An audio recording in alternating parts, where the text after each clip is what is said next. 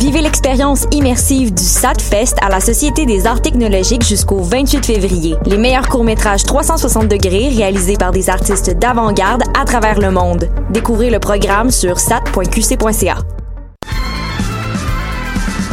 Les apatrides anonymes, c'est Mathieu, Marie-Ève et Simon qui sont avec vous pour discuter immigration, paranoïa sécuritaire et racisme, des actualités locales et internationales, des capsules humoristiques et des coups de gueule, des invités, des reportages, des grands dossiers, un agenda antiraciste et même une minute coloniale. Les apatrides anonymes sur choc.ca, c'est votre antidote contre les discours populistes et la montée de la droite identitaire.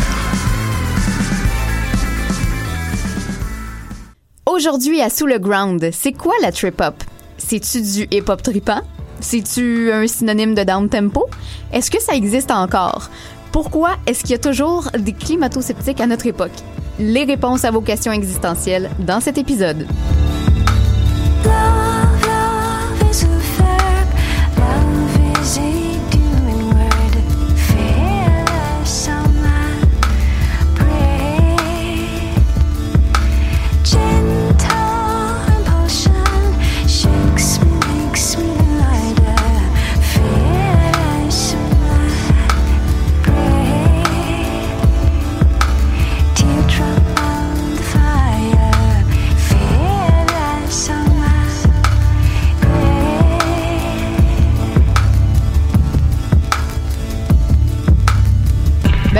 Ben il fait 3 degrés aujourd'hui. C'est un, il neige un peu, il pleut. Un vrai, un véritable cocktail météo. C'est un véritable cocktail météo, la gang. Ben je sais pas quand est-ce que, combien de temps ça va prendre avant que tout le monde dans le monde entier se mette à comprendre qu'il y a une urgence climatique. Non, mais là, en ce moment, les, les think tanks aux États-Unis sont en train de créer des, des groupes euh, anti-Greta, puis sont en train d'essayer de trouver une, une anti-Greta. Fait qu'ils cherchent une, une, jeune autiste euh, contre les changements climatiques. C'est vraiment fort l'Amérique. Ah oui. Ben c'est surtout qu'il y a, je, je, je sais pas c'est quoi le, je pense c'est en Antarctique, ils ont atteint 20 degrés. Ouais. Ouais, 20 degrés en Antarctique, ça veut dire que c'est assez chaud. Tu peux te faire griller en Antarctique en bikini, puis t'as Ouais. pas trop froid, tu sais. Te faire un petit barbecue. Ben ouais, c'est c'est une température terrasse, ça, Oui. en Antarctique. Ils sortent la sangria, puis euh, Richard Martineau, il est bien fâché. On va tous mourir. Bref, pour ceux qui viennent de se joindre à nous, vous écoutez Sous le Ground, le podcast woke à saveur musicologique sur les ondes de choc.ca. Je m'appelle Héloïse et dans chaque épisode, on fait beaucoup de jokes, Mathieu et moi, mais on prend surtout 60 minutes pour explorer un genre ou un sous-genre musical soit oublié, poussiéreux ou emblématique. Puis à chaque semaine, on vous en propose un différent. Puis on vit aussi notre éco-anxiété avec vous. Oui, un petit peu.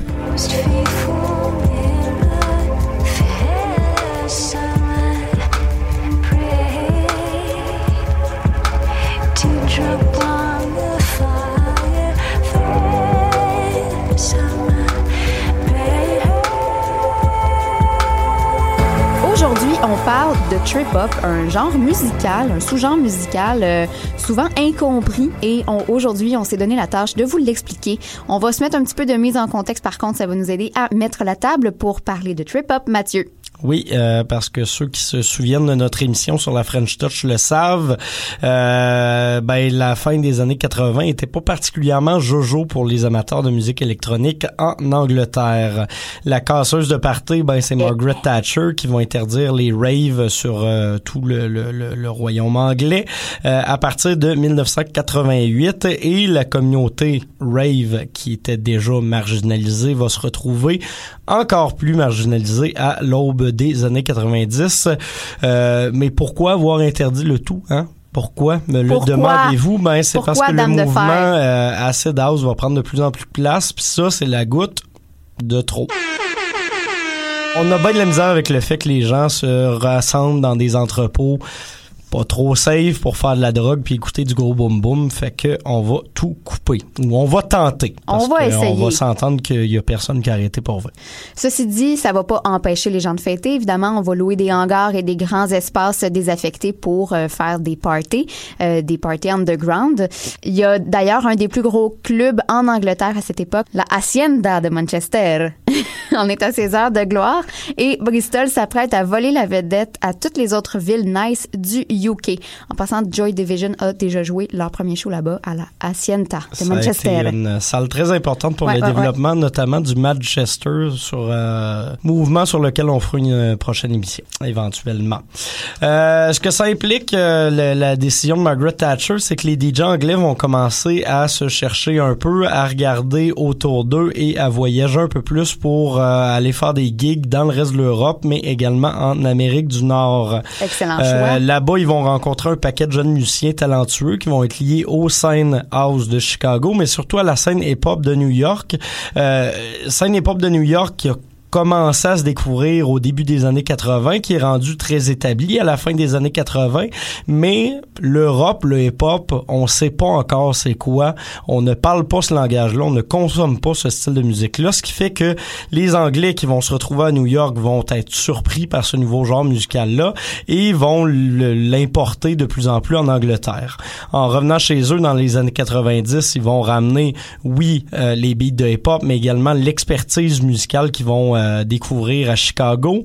Et euh, c'est ce, ce, ce, ce, ce mélange-là qui vont commencer à faire tourner sur leurs sound systems locaux.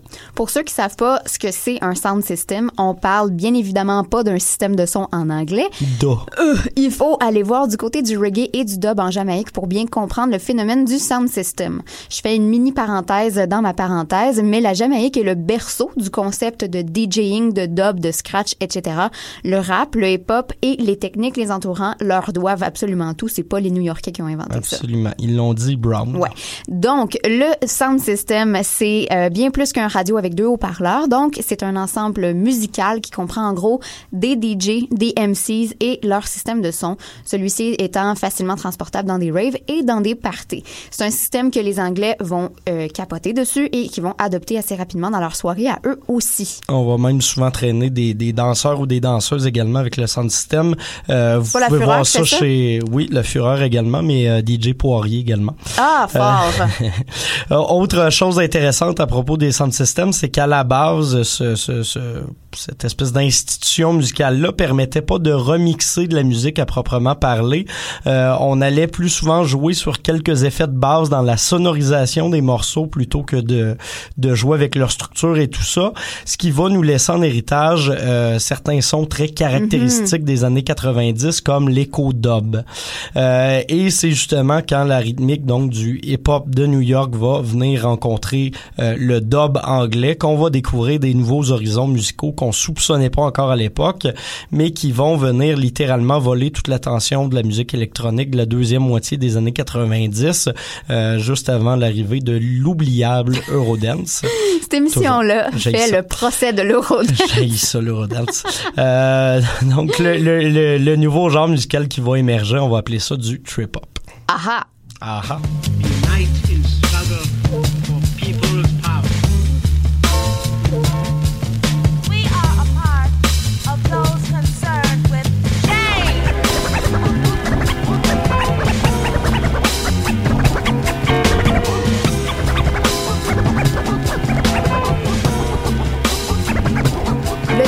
Le terme trip-hop a d'ailleurs été utilisé pour la première fois par Andy Pemberton, un critique du magazine Mix Mag en 1994, dans une critique du single Influx de l'américain euh, DJ Shadow, l'extrait qu'on vient juste d'entendre en fait. Son single est un mix de breakbeat, de downtempo, de dub et de scratch, tous des éléments qu'on va retrouver à certains degrés dans ce que les Anglais font aussi à Bristol à ce moment-là. Puis il y, en il y en a d'autres qui vont faire remonter l'origine de la trip-hop à deux éléments en particulier. Le premier, c'est la chanson Tattoo de Suicide and the Banshees, un B-side de son album Dear Prudence de 1983 qu'on va s'écouter à l'instant.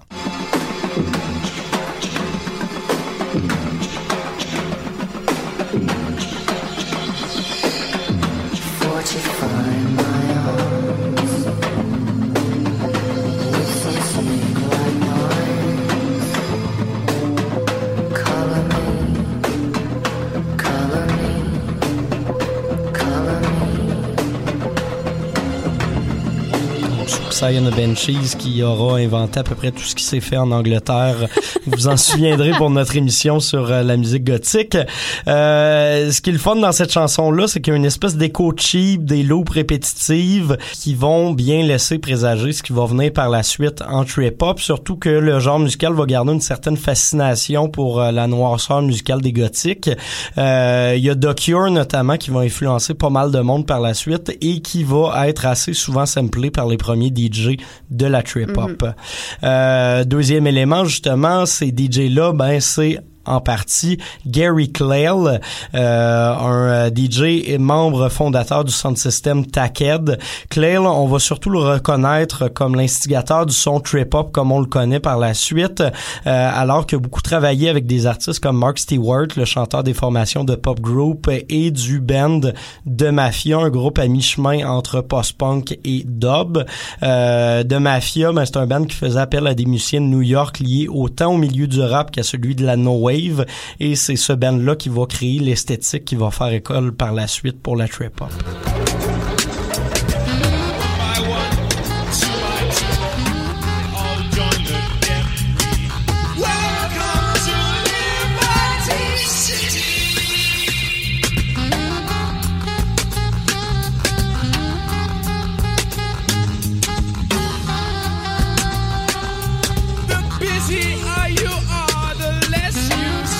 L'ADN de la trip-hop est beaucoup plus complexe que la simple musique down-tempo tout droit sortie du UK. En fait, les racines de la trip-hop vont s'ancrer tellement loin dans toutes les souches de la musique. Euh, T'en as une qui va puiser dans le hip-hop parce qu'on vient de passer une quinzaine d'années à nourrir l'imagination musicale de la nouvelle génération avec ce genre-là. Ouais, puis on va aussi se servir d'à peu près toutes les innovations technologiques que la culture rave va nous avoir laissées euh, parce qu'il faut le savoir, la culture rave ça faisait pas juste de la grosse drogue dure, euh, ce monde-là. Euh, ils ont aussi inventé les drum machines, ils ont inventé le sampling, un paquet d'autres cossins euh, électroniques qu'on Mhm. utilise encore aujourd'hui. Ben cool. Euh, et les fans d'électro vont même bénéficier éventuellement de l'arrivée des ordinateurs personnels et de l'internet à la fin des années 90, ce qui fait que la trip hop va devenir la première musique téléchargeable, ce qui est pas rien. Euh, tout ça une décennie avant LimeWire et ses autres euh, frasques. Moi, LimeWire, première affaire j'ai téléchargé là-dessus, je pense que c'était en 2001. C'était le vidéoclip Whenever, Wherever de Shakira. Une grosse tune. Ouais, c'est quelque chose. Moi, je pense que c'était la, la, l'espèce de chanson qui est utilisée au début du film Johnny English. je tripais vraiment solide sur Johnny English. Même pas Mr. Bean, là, Johnny Non, non, English. Johnny English. Fort. Ouais. Ah, je comprends. À, à tous les jours, j'apprends encore plus à connaître Mathieu Hope. Bravo l'Angleterre.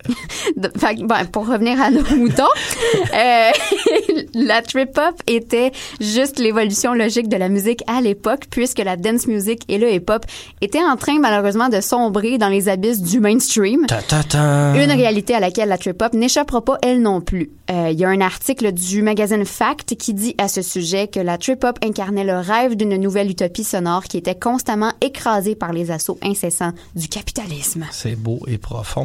À vous. Euh, le, le terme va rapidement devenir une espèce de terme fourre-tout et un espèce de terme péjoratif, euh, alors que les journalistes vont commencer à définir à peu près tout ce qui sort comme du trip-hop pour pas avoir à trop se casser la tête, ou vont souvent faire le rapprochement un peu boboche avec le hip-hop instrumental, appeler ça le trip-hop parce que ça sonne à peu près pareil. Non, ce n'est pas le cas, mesdames et messieurs des médias. Donc, euh, si on veut passer la trip-hop dans l'entonnoir de euh, la définition, Mathieu, cette putain de trip-hop, comment on peut bien la définir? Euh, assez simplement, en gros, on va dire que la trip-hop, c'est la fusion de la rythmique du hip-hop, de la mélodie des samples de l'acid jazz et de la sonorisation de la dub. Le résultat va souvent être lent et langoureux, un peu comme si on était dans un rave, mais après avoir mangé pas mal de edibles. Très, Ça très donne fort. une idée assez Ouais. claire. Ouais. Euh, ça, ça va d'ailleurs euh, faire naître une certaine confusion terminologique. Il y a pas mal de monde qui vont parler de musique down tempo. Ben oui. Et oui, tu l'as toi-même mentionné tout à l'heure. Euh, dans ce cas-là, on va plutôt parler d'une production électronique qui rappelle un peu le drum and bass, mais plus lent pour ce qui est de la, de la musique dans le tempo. Là, je mets des guillemets. Euh, la limite entre les deux va être assez floue, puis personnellement, je un peu contre l'utilisation du terme down tempo pour parler d'un genre musical. Euh, de un parce que c'est flou, mais de deux parce que c'est le procédé de production de la musique et qui va aussi s'appliquer à pas c'est mal le d'autres choses. ralentissement. C'est le ralentissement. C'est comme si euh, j'arrêtais de parler de hip-hop et je disais la musique beatmaking à la place. Ce serait pas clair parce que d'autres genres musicaux qui utilisent ce même beatmaking. Donc, je proposerai pas nécessairement de solution au conflit ce matin, mais on voulait au moins Mhm. lever le flag là-dessus. là. Pour terminer le segment sur les caractéristiques stylistiques, mon Dieu, c'est un exercice de diction, de la trip-hop, on peut tout simplement spécifier que les principaux instruments qu'on retrouve dans la trip-hop sont euh, des claviers, des échantillonneurs, des cuivres, surtout le saxophone, des cordes frottées et des flûtes. On va aussi souvent utiliser des vrais basses euh, électriques Ouais. euh, pour la production musicale, mais le reste, oui, ça va être des échantillons euh, la majorité du temps.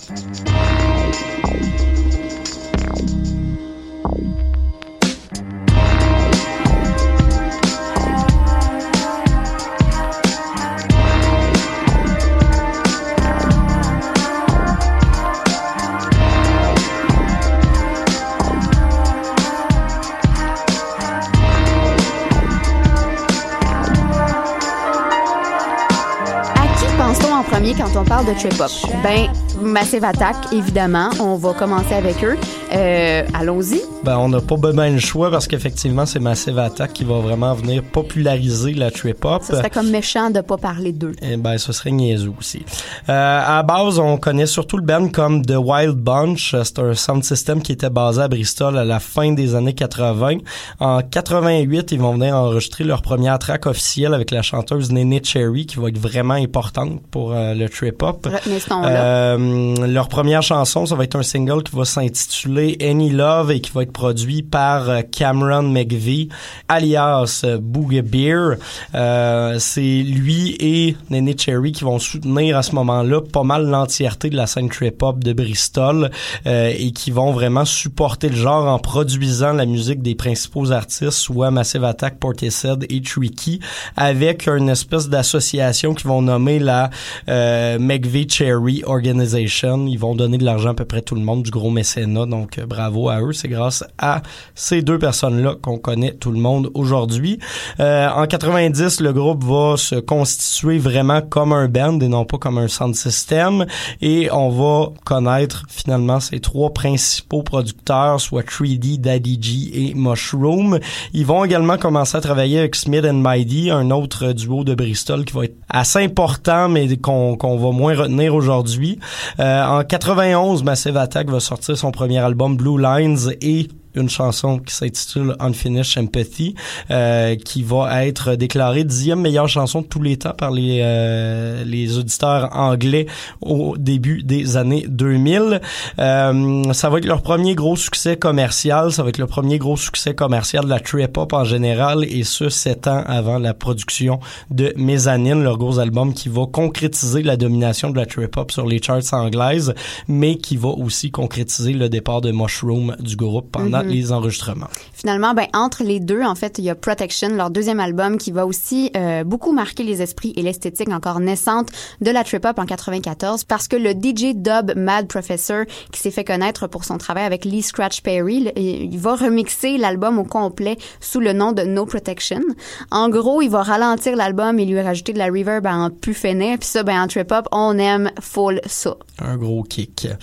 Euh, ce qui va aider le développement du, euh, de la trip-hop aussi euh, à l'époque, c'est que oui, la scène va rester soudée à Bristol autour de Cameron McVie. Oui, Massive Attack va connaître des beaux succès, mais c'est surtout que les maisons de disques électroniques vont prendre Mhm. des risques et vont venir signer les artistes rapidement.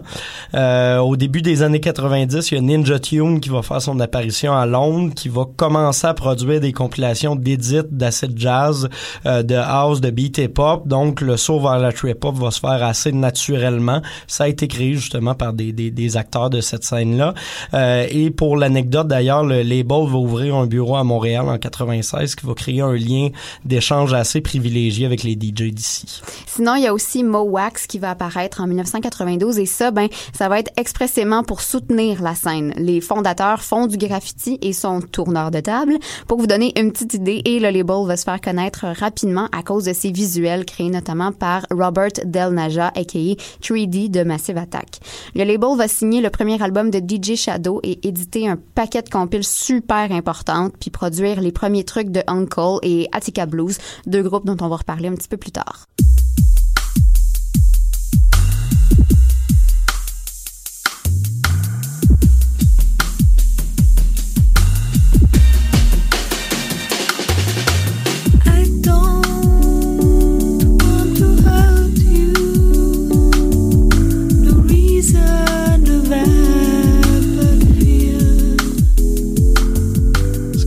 Vient tout juste de s'entendre, ben c'est l'autre grosse tête d'affiche euh, du mouvement, Portishead. Euh, un band qui s'est formé en 93 à Bristol également, Portishead étant un village situé tout près de la ville. Leur première chanson, It Could Be Sweet, qu'on vient d'écouter, va être un succès immédiat et l'album Dummy euh, va sortir tout de suite après en 94 et va gagner le prix Mercury en 95. Euh, sur cette chanson-là, c'est la voix de Nene Cherry qu'on entend. C'est Ah. elle qui va chanter sur la majorité des tracks, tout comme chez Massive Attack, ce qui va venir euh, renforcer encore plus la scène puis les similarités entre les bandes. Un des plus oubliés, on l'a name droppé il y a quelques minutes, mais c'est le chanteur Tricky, un vrai petit gars de Bristol. Euh, il est considéré encore aujourd'hui comme l'un des piliers de la trip-hop par plusieurs collègues et magazines spécialisés. Même si son nom a été oublié de Monsieur Madame Tout le Monde, pour lui, c'est très bien ainsi parce que Tricky commence à faire de la musique très jeune, mais le succès, ça l'intéresse pas. C'est un genre d'anti-star à la Jim Morrison, n'aimant pas particulièrement les rouages de l'industrie de la musique. Bref, il entre rapidement dans les rangs du sound system de Wild Bunch, dont on a parlé tout à l'heure, et il travaille auprès du collectif Massive Attack sur leurs premiers albums. Il va quitter le groupe en 94, par contre, tout de suite après la sortie de Protection, pour faire l'année, euh, pour faire paraître, euh, pardon, l'année suivante un premier album solo en hommage à sa maman, décédée quand il était tout jeune. Puis sinon, ben il va continuer à être actif jusqu'au milieu des années 2000, pas mal. là. C'est euh, super. euh, faudrait que, faudrait qu'on en parle plus. Effectivement. Euh, dans les autres groupes importants de la scène, faut mentionner Groove Armada, un euh, duo de Londres qui eux vont rester un peu plus fidèles au son des sound systems avec pas mal d'accents reggae, house et hip-hop. C'est vraiment moins goth que la gang de Bristol, c'est plus de la musique de party. Euh, ça fait très bien la job. Euh, sinon, il y a aussi Morchiba qui est un des rares groupes de cette scène-là à être encore actif aujourd'hui, encore sortir de la nouvelle musique. Euh, sinon, l'international, il y a Wax Taylor, un Français qui va reprendre la balle au bon dès le début des années 2000.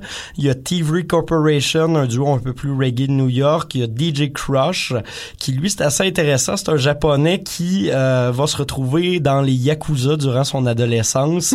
Euh, un jour, va trouver le doigt coupé d'un de ses amis sur son bureau chez lui et il va décider de lâcher les Yakuza et de se consacrer à la musique. Très bonne idée. Il va commencer à produire de la trip hop et va devenir un peu, euh, on va le considérer comme le père du hip hop au Japon.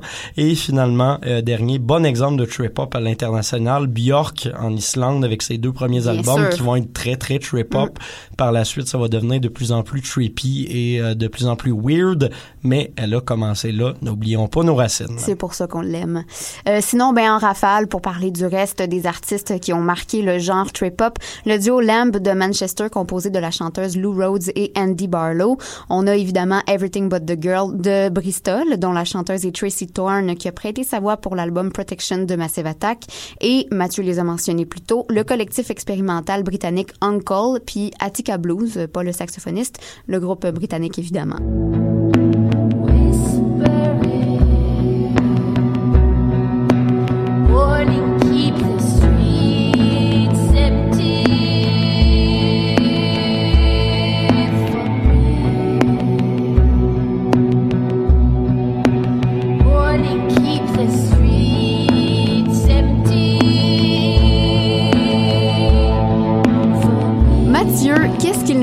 Trip-hop aujourd'hui? Comment ça se caractérise dans les nouvelles sorties musicales? Oui, ben on va surtout retenir une artiste qui va venir donner espoir au genre en 2009 avant de ralentir pas mal sa carrière par la suite. Je parle ici de la suédoise Fever Ray alias Karin Dreijer qui est aussi membre du duo The Knife. Euh, en 2009, euh, son band va prendre un, un petit hiatus et elle va lancer son premier album solo. Euh, ça va connaître un succès assez important Mhm. parce que c'est très très bon. Euh, Il y a deux chansons qu'on va retenir, If I Had the Heart et euh, Keep the Street Empty qu'on vient tout juste d'entendre. Euh, ces chansons-là vont être utilisées dans plusieurs séries télé comme Vikings, comme Dark ou Breaking Bad. Et il y a euh, plus près de chez nous Xavier Dolan qui va utiliser les tunes dans ses films Les Amours imaginaires et Laurence Anyways. Sinon, ben, on peut mentionner Gorillaz ou Damon Albarn. On verra aussi Moderator en Grèce, Mr. Twin Sister de New York Cité. Franchement, un band à découvrir, les amis, si c'est pas encore fait. Puis même Lana Del Rey euh, aux États-Unis sur euh, Born to Die, selon certains, elle serait trip-hop, mais selon nous, elle fait plus dans la sadcore qu'elle a introduit euh, dans le monde de la musique elle-même. Euh, sinon, article assez intéressant sur Bandcamp, on va vous le mettre sur la page Ouais. Facebook de l'émission. Euh, Bandcamp qui nous offrait il y, a, il y a- il y a quelques temps de cela une liste de lecture assez intéressante pour découvrir les 10 artistes qui maintiennent la trip-hop en vie. Euh, sinon, sur Spotify, vous pouvez trouver pas mal de playlists qui, elles, vont revenir un peu plus sur les classiques du genre. Euh, revenir sur les classiques parce que, somme toute, le genre, on se mentira pas, est pas mal décédé. Ouais, là, c'est c'était associé. vraiment, Ben, c'était, c'était très, justement, euh, deuxième moitié des années 90. C'est, c'est des sons qui ont plus vraiment la cote comme le dub ou l'acide. On en écoute presque plus, puis justement, on va leur associer un côté un peu plus ringard. Et ce, surprenamment, même si le reggaeton est un des genres qui fonctionne le mieux en musique urbaine, et même si le hip-hop est le genre par excellence de l'industrie musicale, euh, qu'on parle en termes économiques Ouais. ou sociaux depuis 2017. are getting deeper, deeper in my head. Is there a place for me where I can hide from my eyes and my mind? Every pill I've ever tried, taste all after a while. There's no rest for me when I sleep or lie still for weeks.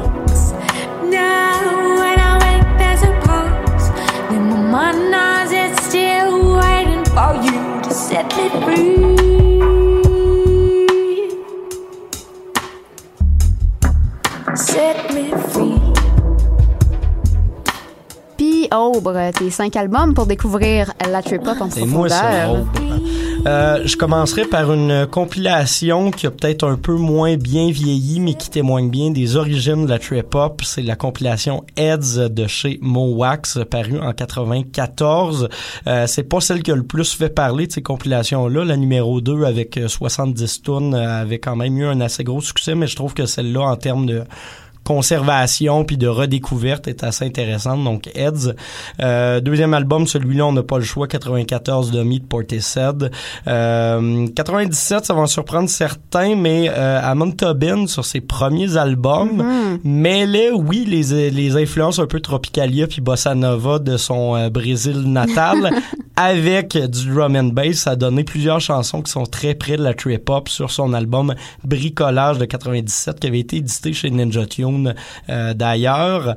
En 98, celui-là, on n'a pas le choix non plus, Mezzanine de Massive Attack et j'irai finalement en 98 également avec Big Calm de Morchiba. Morchiba qui est pas mal l'une de mes formations trip hop préférées.